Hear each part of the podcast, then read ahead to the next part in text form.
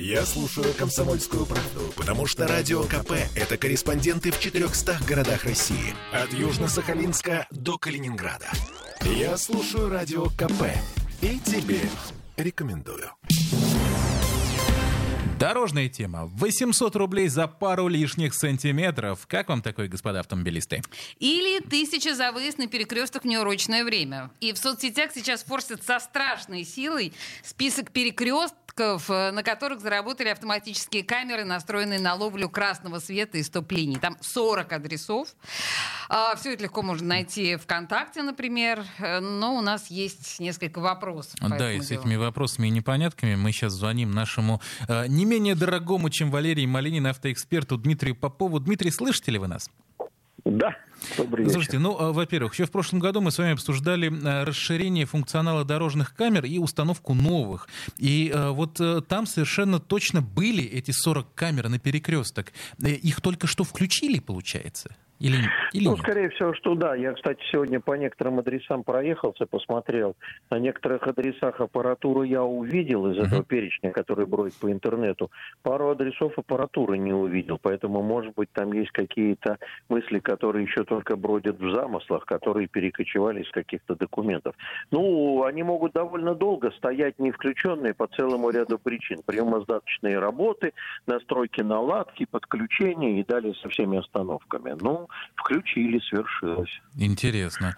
А э, как камера будет оценивать, нарушил водитель или нет? Вот, например, если мы про стоп-линию говорим. Это реально в- Э, смотрите, штраф за 2 вообще, сантиметра? Вообще, так? это крайне интересно. Я с одним коллегой, автоэкспертом из Тулы, на днях буквально не то что обсуждал, но мы сошлись во мнении, что существует правовая чепуха, касающаяся стоп-линии по отношению к светофору. Дело в том, что стоп-линия показывает место, где надо а, остановиться по запрещающему сигналу светофора.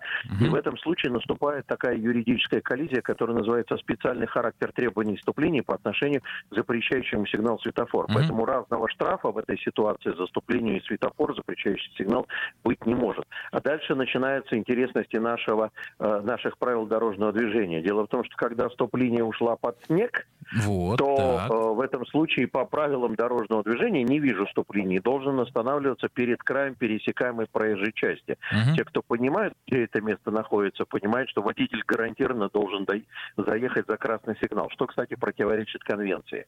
Мгм. Э, ну, э, на большинстве адресов, вот я сейчас по зеркалам посмотрел, на большинстве адресов есть знаки, которые дублируют нахождение, место нахождения стоп-линии, поэтому мгм. этого вопроса нету. Всех волнует, сегодня человек, наверное, 100 меня спросило, что Так. фиксирует камера, колеса или бампер. Мгм.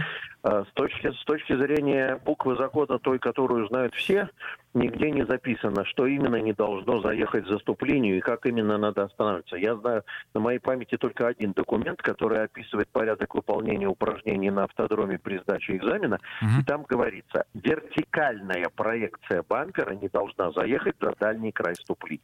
Предлагаю ориентироваться на это. Мгм. А, Отлично, спасибо большое. Наш любимый автоэксперт Дмитрий Попов был у нас на связи. Но э, что, меня очень порадовало, что, оказывается, не все камеры включены. Да. А, Кстати, сегодня в городском мониторинговом центре нам заявили, что в этом году в Петербурге установят еще 300 дорожных камер, в том числе 17 из них на перекрестках. Темы дня.